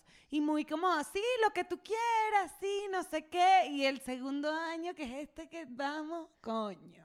Es más complicado. Es complicado. sí. O sea, tiene unas cosas que tú dices, ah, verga, es que esto es así, esto es así, vivo, yo vivo así con esto. Coño. Sí, ¿Sabes? Claro. O sea que uno se nota muchas más cosas, estás como en mucho más el día a día y bueno, obvio que lo vamos a hablar al final del episodio que la cuarentena ha exacerbado, pero excesivamente todo. O sea, totalmente. uno iba a la oficina y volvía y tú decías, ah, chévere, no sé qué. Ahora, o no sé qué. O sea, sí. Ajá. O sea, yo siento que cuando yo me mudé, o sea, yo he vivido con dos novios. Y las dos veces ha sido súper emocionante mudarnos juntos, pero siento que las dos veces me he mudado for the wrong reasons. Como que me he mudado como que con Alberto, a pesar de que nos amábamos y queríamos vivir juntos, también hubo un tema económico, un tema de como que, cuando hay un tema como que, pero ahorramos más y vivimos juntos, eso nunca debería, eso no debería ser ni un sí, factor. total. Y, y siempre lo es. Siempre. Siempre lo es. O es como la excusa perfecta para dar el paso, que lo das de manera inconsciente, pero eso es el error. Claro. Que no lo estás dando de manera consciente. Claro. Entonces, si lo das de manera inconsciente, es the wrong reason. Exacto. Ese, mi ex y yo, mi ex de como de cuando tenía como 23 años, que fue la última vez que viví con alguien, eh, me mudé porque quería salir de mis roommates, otros roommates que no eran estos, no eran tan graves, pero quería salir de mis roommates, no quería vivir con roommates, entonces la manera fácil vivir con, con un novio. Y yo hasta que lo presioné un poco, como que, sí mirando esas cosas que Tú querías la casita. tal, no, no, yo no soñaba con la Yo casita, pero ya jugué. yo estaba ready para adultez, ¿me entiendes? Ok. Como que para no vivir en la casa con cuatro tipos asquerosos, como que para adultez. Y creo que eso también es importante, como que a veces uno se muda for the wrong reasons y yo lo he hecho for the wrong reasons. No quiere decir que, que no había amor. Obvio había amor y había, había- habían ganas de mudarnos, pero yo siento que bajo otras circunstancias, uno con un trabajo cabrón, pagando un apartamento tuyo sola, cabrón, como ahora mismo, mierda, yo a mi apartamento lo tengo yo sola. No sé si me estaría tan loca por mudarme con alguien, pero Claro. esta es la primera de mi vida que me siento así. O sea, otros momentos de mi vida ha sido como que muy económico, muy esto es lo más fácil, esto es lo que tenemos que hacer, esto es lo que deberíamos hacer. Y, y siento que esas no son las La razones a veces razón de, de- deberíamos estar haciendo esto es, Cookies. ajá, es la peor. Sí. Claro. O sea, es, es- tenemos, es queremos hacerlo. O Claro. sea, no debemos hacerlo. Es muy. O sea, yo he vivido con tres novios. El primero se puede decir que no fue que viví, viví, sino que, o sea, él vivía con su mamá todavía y, y yo me quedaba muchísimo en su casa porque yo trabajaba en, en Caracas y él vivía en Caracas y yo en esa época vivía en Los Teques. Entonces, como que no tenía depa yo sola y él me dijo, quédate aquí todas las veces. Entonces era como incómodo porque estaba su mamá, su papá y eso no, raro. no fue como vivir juntos. Era horrible, pero sin embargo era, o sea, era como conocer, o sea, dormir con alguien. Claro. O sea, el tema de, de tu intimidad cuando duermes, o sea, como fue como mi primera vez de compartir una cama. Tu primer cuarto acercamiento con esa intimidad de con esa intimidad de pareja. Luego, ya después con la segunda, yo creo que, que fue un- más una razón de queso que cualquier otra cosa. como que la estemos que- juntos ya. y que queremos coger todo el día, todos los días, a toda hora, vivamos juntos, ¿por qué no? O sea, si ya te... Ese era el que yo metía Claro, escondidas pero en esa la no la casa de las pensaste médicos. tanto. Esa no no, la la pensé pensé tanto. tanto. Como que queremos coger, vivamos juntos. Exacto, y actualmente... Como si tuviese una cosa que ver con la otra. que- la gente que coge y de junta, 24/7, Y yo- la gente que vive No, juntas David, menos sí. coge, ¿sabes? O sea, o- o sea, nadie o estaba un como que no te quiero soltar, tienes que cogerme a- una vez a, cada hora, cada Yo hora. no quiero hacer el mínimo esfuerzo para coger. Sí, Eso era todo literal. lo que yo quería. Loca, O sea, literal como que, que estés aquí. O sea, no Ajá. quiero tener que salir de mi cuarto para coger Yo quiero despertarme y decir, a coger, ya está, o sea, voltear y coger, eso era todo lo que yo quería. Que después transicionó a, una a, a vivir juntos, una Y pareja. también algo, bueno, y lo hablaremos, pero el sexo es loco porque La uno empieza a vivir con cambia, alguien y es como sí. que, ah, antes cuando nos veíamos, cogíamos porque no nos veíamos Ahora hay que avivar el amor de otra manera. como que, O sea, sí, seguro te pasó y que, ok, ahora no quiero coger Ah, no, tanto. claro, igual con la cuarentena, o sea, que seguro lo vamos a hablar, pero era como, yo decía, nos vamos a coger todos los días, o sea, nos vamos a morir, ¿qué es esto? O sea, ya va. Pero es así, Sí, eso pasa, o sea, es parte de vivir, o sea, parte de, de- de vivir con tu pareja es entender que no vas a coger todos los días. Total. O sea, Es, es- es raro. Sí. Especialmente yo venía como de relaciones tóxicas donde coger tenía un valor gigante y darme cuenta que como que, ah, ok, no tengo que coger todos los días, siete veces al día para que, como un conejito para que me quieran, ¿me entiendes? Que es súper raro.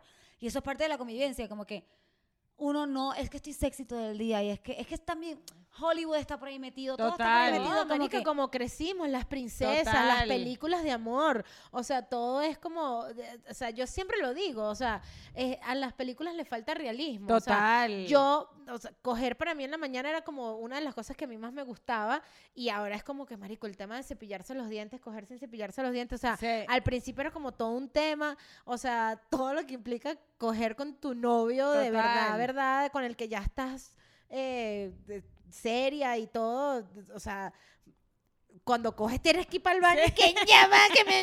o sea, Total. claro. Y lo que yo creo sea, que cuando es cero cogen, sexy, o sea. cuando te cogen en tu peor estado, que estás cero sexy, o sea, eso, dientes que no te has dado los dientes, Ajá. no sé qué, eso ya, ya convives con esa gente. Claro. O sea, Claro. cuando te cogen en tu peor estado de que está fea, Ah. que no te has arreglado, que tienes una pijama rota, ¿sabes? Que si es la Claro, marruñita, claro, exacto. eso es convivencia, ya estás conviviendo con esa gente. A mí me pasaba que al principio de la convivencia, por ejemplo, a mí me gusta hacer ejercicio lo primero que hago cuando me despierto.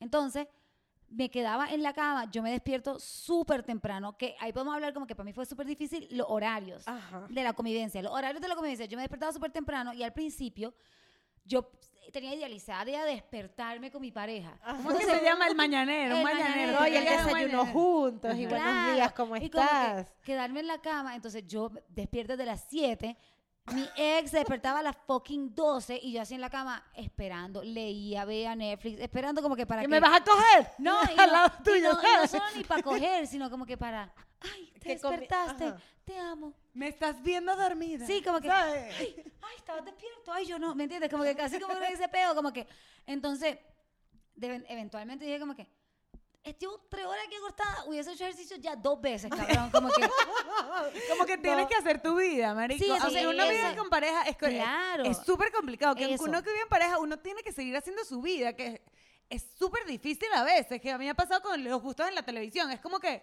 o sea, yo tengo que ver lo que me gusta, porque esta también es mi casa. ¿sabes? Claro. Tú con el Es que es como, o sea, yo creo que una de las cosas que hace más complicado vivir en pareja es el, eh, o sea, el, el peso que uno le da a la pareja. Porque, Total. O sea, por ejemplo, si tú te imaginas que estás viviendo con tu mejor amigo, o sea, tú tienes la, la libertad de decirle, yo no quiero ver hoy, o sea, eh, Breaking Bad. O sea, Total. porque lo que yo quiero ver es Emily en París. O sea, por ejemplo, no sé.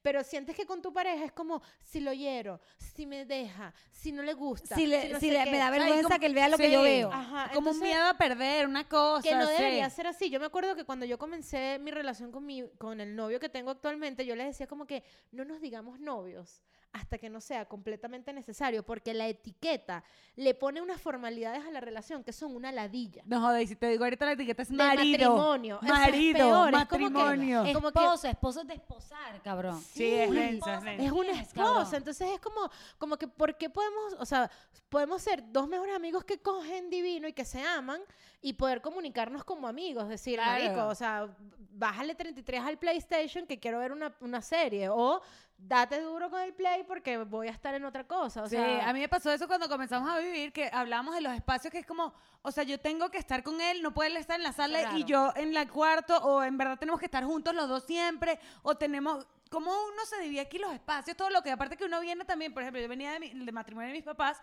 que tienen, marico, 40 años juntos, ¿sabes? Yo Y tengo cinco cuartos. felices, Y cinco muy fe- cuartos y de una casa. cinco- No, y tus papás son muy felices. Y mis papás son chéveres, pero sí, mi papá se queda en la sala, mi mamá en el cuarto, después están juntos. Entonces, uno vino de una dinámica que tiene muchos años y es lo que tú tienes en tu cabeza, más reciente, porque no te acuerdas cuando ellos tenían dos años, de- o sea, no.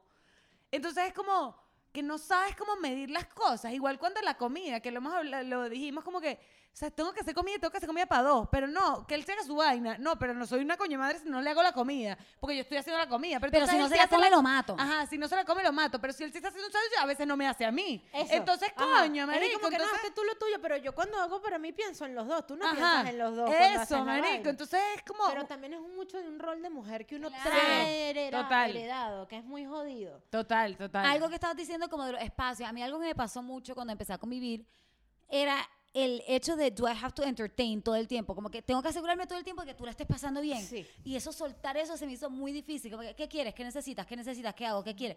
Como que un, un- como que un entertainment que yo estaba todo el tiempo como que casi yo un payaso, cabrón, un pro, pro- provider, como que tan, tan, entretenimiento tan, 24 horas al día. Que estoy, Raquel Sofía, contráteme para sus convivencias favoritas. O sea, como que yo estaba demasiado prendida, como que, ¿qué necesito? ¿Qué ponemos? ¿Qué ponemos música? ¿Servimos una cerveza? ¿Qué necesitas? ¿Cómo va a estar pasando bien? Como que todo el tiempo necesitaba que, que él la estuviese pasando bien. Y no, no se trata de pasarla bien, estamos viviendo en un lugar. Hay que Y vivir. tu o sea, casa también. O sea, yo me acuerdo, yo pensaba, perdón que te interrumpa, como de que yo estaba en mi casa a veces y disfrutaba mi tiempo sola en mi cuarto y digo como que, ok, tengo que empezar a tener este disfrute también en mi cuarto. o sea, que es el cuarto de los dos. que es el y cuarto ajá. de los dos, pero, o sea, es complicado. O Sí, sea, sí, sí, como es. diferenciar, es que es una línea así como un... No, entonces a mí me pasa, por ejemplo, que yo soy muy de los espacios. Ok. Cada quien necesita su espacio, su momento, o sea, como que ves, sal, diviértete, o haz esto. Entonces, pero de repente es como que, ah, pero qué tanto espacio, porque también tienes que saber También, cómo ¿cómo decir, me- cómo me contacto si contigo? ese espacio lo está llenando,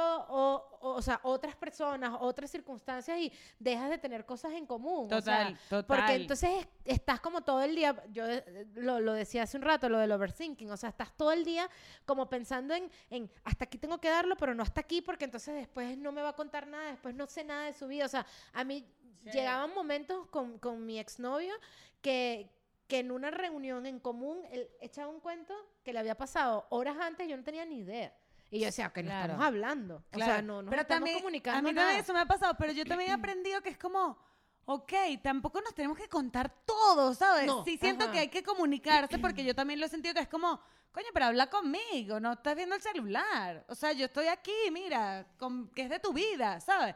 O sea, yo sí siento que hoy hay que tener una comunicación, pero también eh, como aceptar de que tampoco tienes que saber todo de la vida de la otra persona, porque también es bueno que te sorprendan. Totalmente. Viviendo en pareja, porque hay veces que uno dice como que, ay, ha hecho las mismas vainas, sé lo que hace, sé lo que todo, y es como, ah, coño, pero qué chévere que hizo esto y yo no me enteré, pero cuen- sigue contando. O sea, pero es un nivel de madurez que uno tiene que tener también, Y o que lo sea, vas aprendiendo a, go- a- pero a, a coñazo golpes. limpio. Ok. ¿Qué algo que tú quisieras que nadie te nunca te viera haciendo?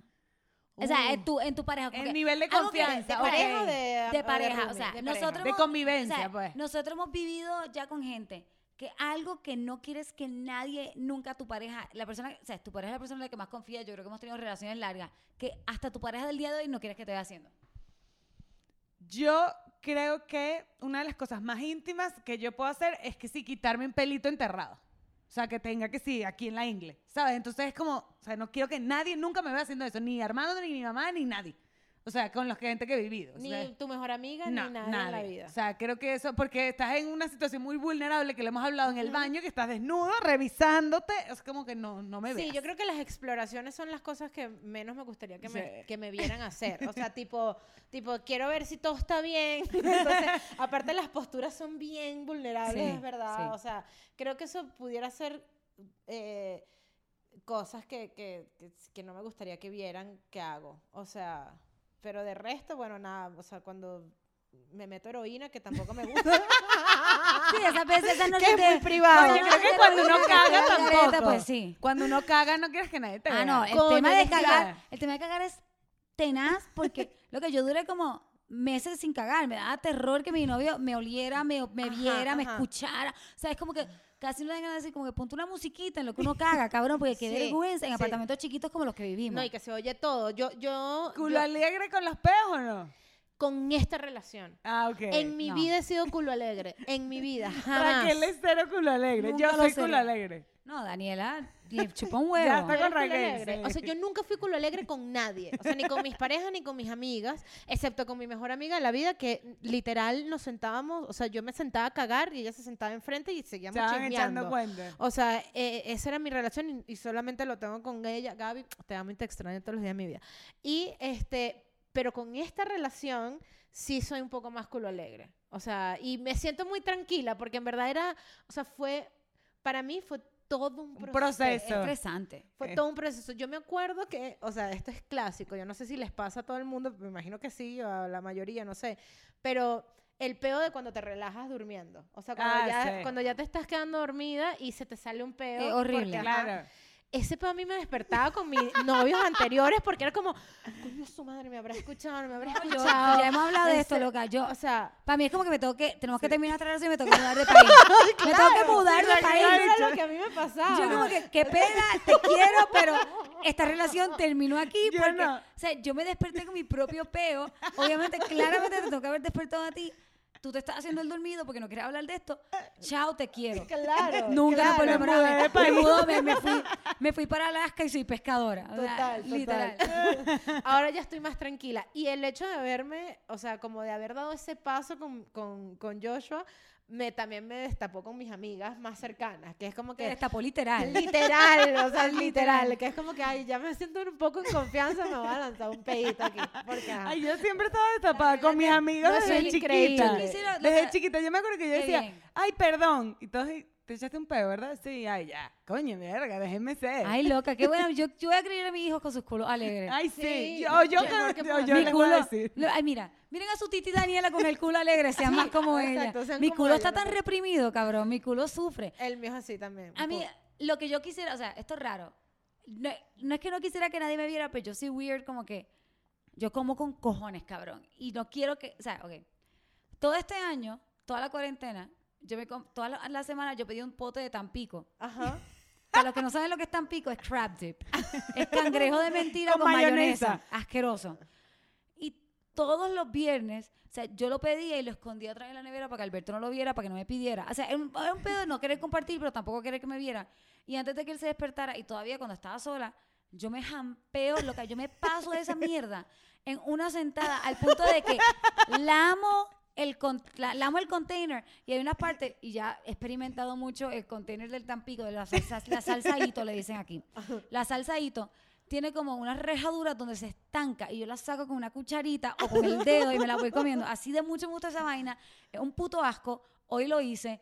Todos los viernes lo he hecho. de- por un año entero todos los viernes lo he hecho. Pero Raquel y que no- todos los viernes como Raquel, Tampico. Tengo un problema y todos los viernes como Tampico a escondidas. Y no quiero que nadie te vea. Qué Nadie, loca, tú has venido y yo he tenido tres potes de Tampico. ¿Tú eres que yo saco esa mierda para ti para que tú No. me veas con Tampico? Hello, claro que no, cabrón. Eso es muy... Esa eso mierda es- está súper El tema de la comida también es importante. Sí, porque o tú sea, sabes que uno tiene un momento de intimidad muy heavy, que lo Heavy. tienes tú contigo sí, mismo. hartando. Y, o sea, yo creo que yo he estado en momentos de comida eh, de, o sea, me quiero pedir esto porque me lo quiero comer en pantaleta con franela viendo Y que televisión. me embadurre y me lo lama así, Y ¿sabes? que haga mm, porque se me chorreó y si se me salió un peo me lo tiré mientras me estoy comiendo la Claro. comida. o sea, mi hermana cuando ti- tiene su novio son súper felices, todo bien. Cada vez que él viaja, ella como que voy a pedir demasiada comida, me la voy a comer toda.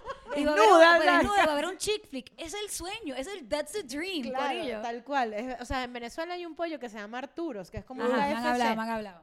Es el mejor pollo del mundo. Y eso era uno de mis momentos de intimidad más sublimes.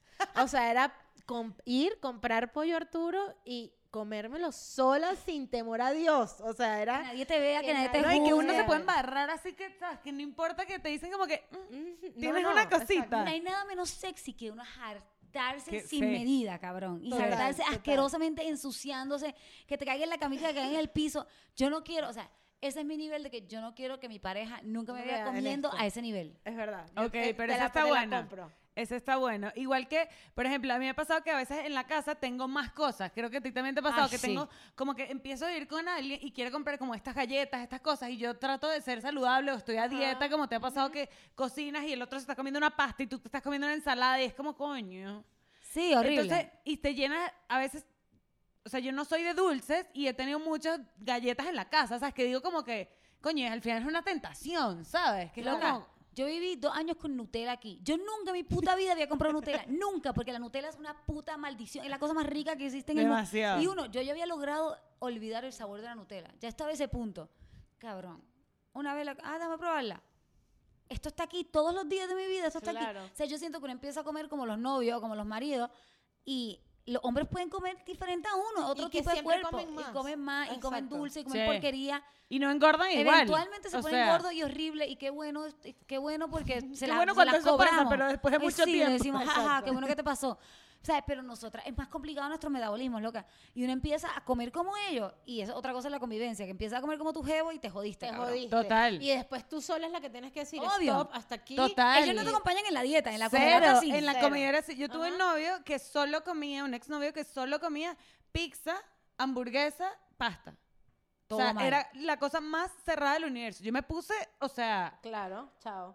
Chao, o sea, la perdí. O sea, y fue como que, ok, yo estoy en este hueco y la relación era súper tóxica. Esta fue por la que dejé a mis amigas botadas en la lluvia. Ajá. Todo mal. En fin, entonces es como, o sea, que uno se vuelca al otro, que era lo que decíamos, No, ¿sabes? y en la convivencia es como que, o sea, por ejemplo, si tú estás, es que esto es lo que me pasaba a mí mucho en la cabeza cuando yo me repetía de, ¿por qué no estoy sola para hacer todo más fácil? Porque es como, si estás a dieta, te levantas y ya tú sabes lo que tienes que comer. Y, y es como que me hago dos cucharadas de aquí, de aquí, o sea, de como y listo y se acabó. Pero eso mismo no se lo vas a preparar a tu novio porque no le va a Total. gustar. Yo me puse psycho cuando Alberto me hacía el café y le decía, saca una cucharada y mide la cucharada del azúcar que le va a echar, porque yo estoy contando. Ah, no, si me quieres hacer el café.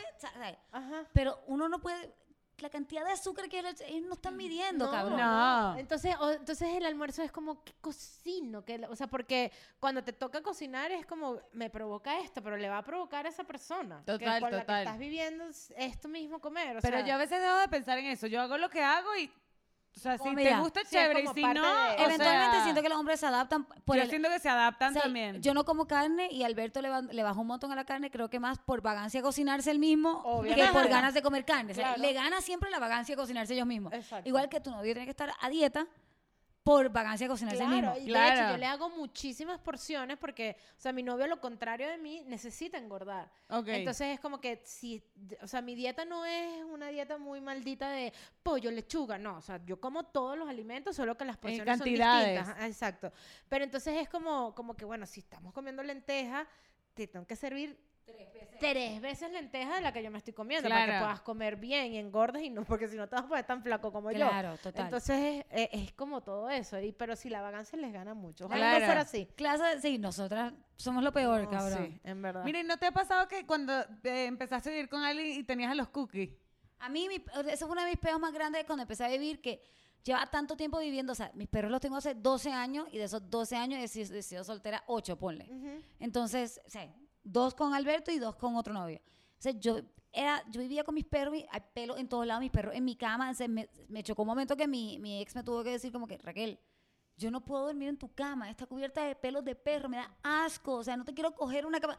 Pero yo estaba tan acostumbrada, Claro, cabrón. Y esa claro. fue una de las cosas de lo que me habla de que uno piensa que es normal, pero no, cabrón. No, No. igual que con la limpieza. Total. La limpieza, el orden, como que... Pero me yo creo con que- mi mamá. Yo decía, yo vivo con... Mentira. a mi novio, yo vivo con mi mamá, es normal. O sea, a mí también. No, yo lo que creo que Alberto me regaña como una mamá. Que yo soy, yo los medio, cookies de mi relación, ¿sabes? Yo te dejo pelos por todos lados que Armando me ha dicho que yo me he sacado pelos tuyos de unos lugares ah, inimaginables. no, sí, yo soy, o sea, mi roomie... Yo boto pelo que digo, ¿por qué tengo tanto pelo? Dios. Sí, mi, mi roomie un día de la manera más pasivo-agresiva del mundo me dice, o sea, yo barro, porque la perrita, o sea, la- nosotros tenemos un perro que es de mi roomie, yo la amo igual, pero bota muchísimo pelo. Yo, porque toda mi vida he tenido perro y no me importa, ¿no?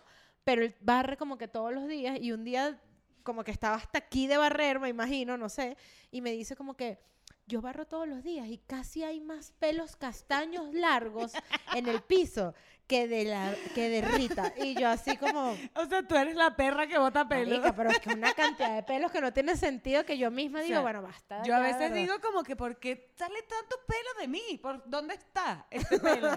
O sea, súper sí. complicado. Eso pasa, eso- y ellos se lo tienen que calar, por ejemplo. Obvio, y es eso, ahí va la limpieza, el orden. Yo sí, bas- medio desordenada, mi ex era súper ordenado. O sea, uno sufre con esas cosas, como que... Yo sufro con eso. O sea, yo soy súper desordenada. O sea, y súper torpe también. O sea, a mí se me rompe todo, tumbo todo. O sea, como que soy súper torpe. El otro día, hermano, como que, marico, partió todos los vasos y todas las copas de la casa. de mi casa, o sea, partió todos los de su casa y se la acabaron y vinieron aquí para partió todos los de mi casa. Y el otro día Ya- me tocó regaño por ya no me partir queda. vaso. Me tocó regaño por partir vaso. Y yo como que, coño, sí, lo sé, tengo que tener más cuidado. Pero bueno, No sé cómo, eres, eres maravillosa, cabrón.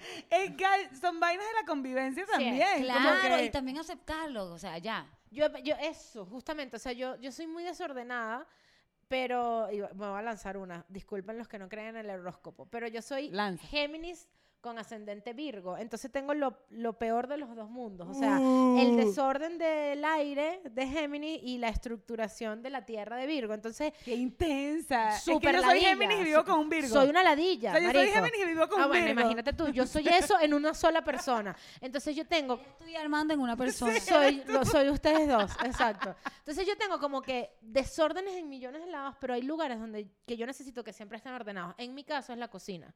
O sea, yo la cocina tiene que estar impecable.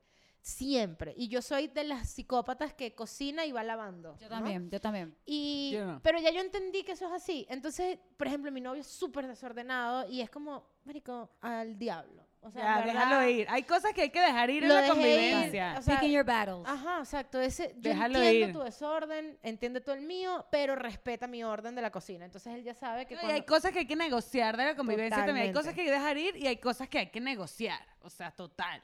O sea, por ejemplo, yo eh, fumo y, por ejemplo, en la casa yo no fumo. O sea, porque se negoció de que a él no le gusta, porque la Gracias. casa huele mucho, porque no sé qué, y entendí. O sea, o un tienes momento- un lugar para fumar. Sí, o sea, subo Ajá, al techo de mi edificio o bajo y ya. Pero, o sea, como que, y eso hace que fume menos horas, porque literal ahora estoy metida en la casa todo el día, ¿sabes? Yo creo que una de las cosas que yo no puedo negociar es el tema del cigarro. O sea, y me he dado cuenta es a medida que he convivido Claro. con gente. O sea, Claro. no...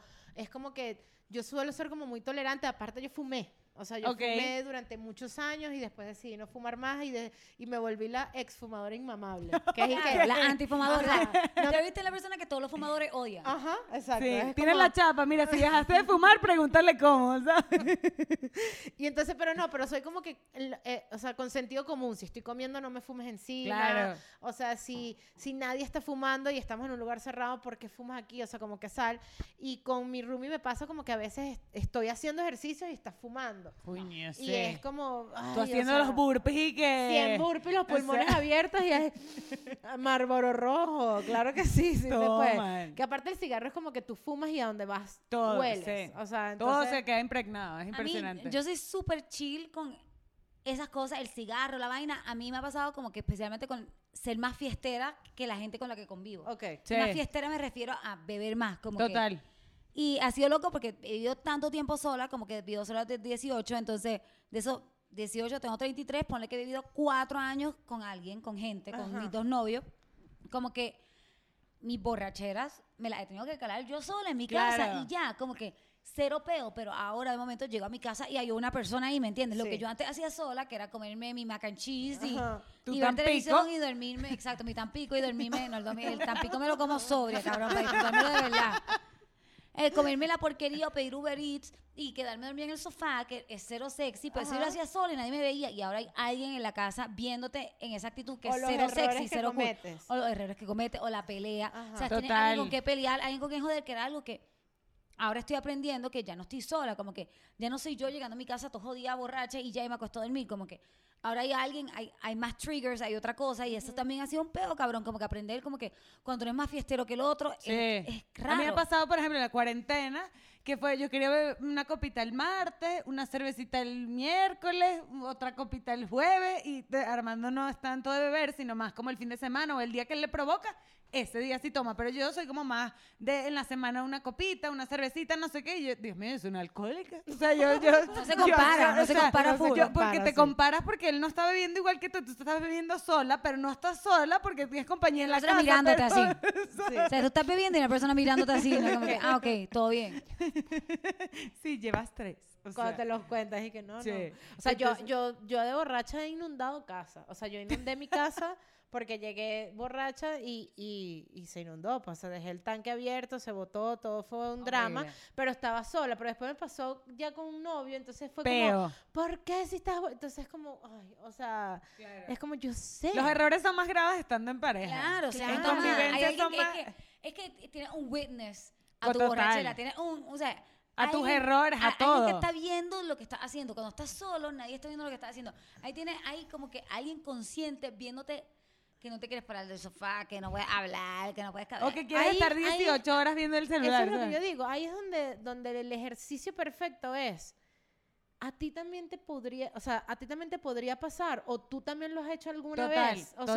sea, tratemos como de ponernos en ese momento de, de yo estaba así de borracha. Claro. O, o yo he cometido esos O errores. yo he dejado la toalla mojada, Ajá. o yo he dejado los pelos ya. Ejemplo, exacto, es como que hay días en los que no que cocinas y no quieres lavar los platos de una vez y ya está, no pasa nada. Y, y- y- y- pero el resto de los días sí es que los limpias. Entonces es como tener ese margen de, de- de empatía. Y creo que de eso se trata al final de la convivencia, como que de tener empatía, de pick your battles, de no pelear por Total. cada cosita pequeña. Yo no soy una experta en la convivencia, no lo he logrado No, nunca, aquí tal ni- vez. no somos expertas, lo estamos, lo, Claro, estamos logrando, pero ahí se- vamos. se trata de como no lo hemos logrado, pero, lo lo estamos estamos logrando.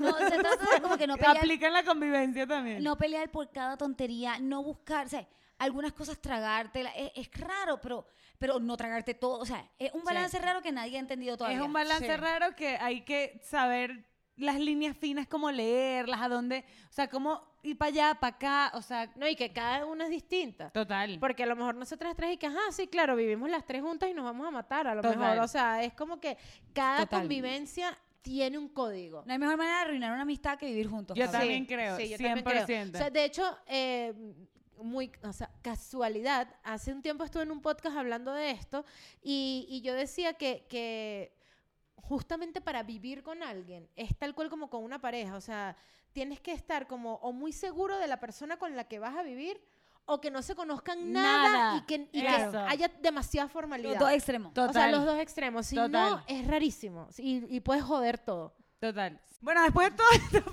problemas técnicos que Hemos hemos tenido mis tenido. problemas técnicos hoy. Ustedes saben que esto nunca nos pasa y Dios pasado muchas mío. vergüenzas ya. Nos No. da mucha pena con nadie, pero Tenemos una semana grabando este capítulo. Es la tercera vez que nos vestimos así. esta es la tercera vez que nos vestimos. Pero se van a divertir como nunca. O sea, estoy segura que este es uno de los mejores. Van a ver muchas fotos. papelón. Va, va a O pasar sea, muchas cosas. Yo estoy orgullosa de nosotras que tres veces hemos continuado con la misma energía con la que empezamos. Yo cabrón. les dije que parecemos un matrimonio. Cuando tú vas a una fiesta en un matrimonio que llegas impecable y ya después, el, o sea, del séptimo whisky estás y que, No. Así Así estamos. Empezamos Pero después de bella. que se ha parado la GoPro como 60 veces. GoPro, por favor, no, No, nos hagas GoPro, esto. ¿qué carajo está Coño, pasando? vino visita, se lució. Se lució. La GoPro estaba luciéndose aquí. Ay, Dios mío, hagamos el juego. Bueno, con esto vamos a cerrar el tema y vamos a hacer un jueguito con nadie porque no podíamos perder el tiempo rápidamente. La, la GoPro no hizo perder el tiempo, pero aquí va para rápido. Ok, ok, tenemos un juego que se llama ¿Cómo coge? ok. Y te nos va a decir cómo coge. Te lo imaginas. Y esta es la edición 90s. Ok. Nairis. ¿Cómo coge Steven Tyler de Aerosmith? De lo- el de los 90. El de los Ajá, pero 90. tengo que hacerlo o decirlo. Lo que quieras. ok, porque yo Él es si que- quiere. Ajá, este... Así coge. Así. Está grabando, muy bien. Sí, o sea, yo creo que sí coge así. Yo creo que Steven Tyler es mete saca. Es- como rapidito. Pero debe comerte delicioso con esa boca Sí, que tiene. O sea, yo creo que Sí. te hace Esa buen boca- sexo oral, pero coge mal. Coge- Yo también coge estoy de acuerdo. Yo creo que buen sexo oral. buen sexo oral coge mal. Ok, Yo también. Estamos de acuerdo todos. Ok, ¿cómo coge Pink? La cantante. Sí. La cantante de los, Yo los creo que 90. debe ser Ajá. demasiado sexy, marico. Sí. Al revés, yo creo que te mete un puño en la cara. Yo creo que es muy mandona. No. Es de las Mandona. que es de las que ponte así, ponte así, cógeme así. Ahí no es. Ahí no es donde te dije. Es más abajo. ¿Cuántas veces te tengo No, que repetir? ¿sabes que a mí me da la impresión, como ella muestra como muy su impresión de chica mala, que en la cama es toda... mm, Hazme tuya. Sí, o sea, Puede que ni ser. También habla. puede ser. Como que, Que ni habla. mándame en la cama Ajá, que de resto que de la vida resto mando yo yo. soy la- yo soy pink, huevón. ¿Cómo coge Adam Sadler? Ah, el Adam comediante. Sandler noventero. El, de los Alexander 90. El de, el de que sale con la película de cómo olvidar a mi ex. Yo de- creo que coge rico, coge romántico. Coge tranquilo. ¿Lo romántico? Lo te la romántico. compro, te la compro que es que te romántico. acaricia. Sí, besito rico. Sí, es que como que no es tan lindo, entonces no como, no como que coge como un, como un, se- como un Es sex verdad, es verdad. como- no es tan lindo, seguro aprendió a coger coge muy ro- romántico. Claro, coge Claro, romántico. Yo creo que ese es, es su angle, es como Yo su también estilo. creo, yo- Y por último, un gangbang con los Backstreet Boys. ¿Cómo te cogen? Marico, por Dios. ¿Cómo te cogen todos los Backstreet Boys? O sea, todos menos Kevin. No quiero que, coja- que Kevin, quiero que ¿Por Kevin me vea y se haga la paja. Mientras todos los Mierda, demás. ok, me Oh, gusta. eso está bueno. Claro, que él vea y se haga la paja mientras todos los demás. Y el principal, Nick, que es mi crush. ¿Tú de crees toda que la Nick, vida. te- yo prefiero que me coja Kevin, yo quiero que Kevin me coja y que Nick se haga la paja. Pero ¿quién es el que mejor coge? Es AJ. Yo Que creo ella que es es el mejor Brian. que coge. Brian. Brian. Sí, Brian yo- el porque es el que pelirrojo. cree que nadie coge bien. Yo creo que es el mejor que mejor Brian coge. el pelirrojo. El chiquitico, No, que el es como- rubio, que es como con carita de ratón. que tiene el, el, el más agudo, el que canta más agudo. Ah, No, no sé. Bueno, yo para mí el que mejor coge es AJ. Obvio, el chico Sí. el no, yo creo que estamos equivocados y el que mejor coge es Howie porque es latino. Ah, está bien. Ah, bueno, pudiera compro, ser, es verdad. ser. Pero tiene pinta de medio ¿Cuál es baboso. Brian? Sí, puede ser baboso. No, El otro rubio. Howie es muy, muy naco Sí, para mí. ajá, es muy naco, Coño, Howie envejeció bien. Howie envejeció Howie bien. envejeció debo, bien. ah, debo decirte No que lo he sí. visto, No pero se no es el Howie de ahora, el Howie noventero. O sea, yo siento que el Howie noventero, Nick no sabe coger. Nick no, No, sabe coger, pero yo le hago el no favor de enseñarlo, mi niño. A usted y todo lo que quiera. Yo lo enseño. a Kevin era el mayor, Kevin era el mejor Kevin que era el mayor. Que yo Kevin, creo que, a mí que me- yo creo que es el mejor. A mí el que me cojan entre Kevin y AJ, el, el que no me acuerdo que se vaya, Ajá, claro, obviamente, pero ni te acuerdas. Brian. este, Brian que se haga la paja, y el que y el latino pues que me diga puta y ya. Exacto. Te nalgué esa. Que me nalgueen Dale, de la nalgué. puta. puta, claro que sí. Sí, está bien, ¿no? Yo Y me... bueno, con esta belleza de los Backstreet Boys, como cogen todos juntos. El mejor cogedor del mundo entero se llama Bad Bunny, para que sepas. ¿Tú crees? Marica, estoy segura. No ¿Tú te, mira, no tengo ¿Tienes pruebas, pruebas, pero marica? tampoco tengo Yo dudas. preguntando aquí el chisme. Queremos saber si Bad Bunny coge bien. Yo creo Seguro que coge sí. cabrón. Sí Pero no, coge. ¿tú crees de verdad? Es que Yo mira, creo que Bad inventa Bunny, mucho. Bad Bunny es feo. Y él, y él está Y muy alto. claro y es alto. Y, y él, Debe tener un buen huevo. yo también creo lo mismo. Y además tiene mucho sex appeal. Pero él arrastró su fealdad de pelabola de cuando no era nadie. Ok.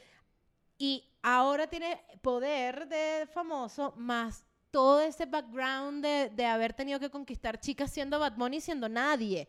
Claro, ok. Ok, Ajá. Se lo una ganó, buena se lo teoría, ganó. tienes Ajá. una buena teoría. Y Nunca está- lo tiene habíamos traído al como coge. Está bueno, está bueno. Pero yo lo tenía que decir porque es mi crush. Hasta que me muera va a ser. Ok. Con esto agradecemos demasiado a Nadia María. que Gracias, esté Nadia. Aquí con nosotros después de todos estos problemas Gracias técnicos. GoPro por Gracias no pararte. GoPro, gracias GoPro por su excelente servicio. Muy bien. Gracias, Gracias GoPro, a la todos. estás rompiendo. Gracias a Nadia. Suscríbanse. Saben, bájenle dos podcasts en todas las redes. Los queremos. Bájenle dos. Chao, lo queremos. Bájenle dos. Bye. Las amo. Uh.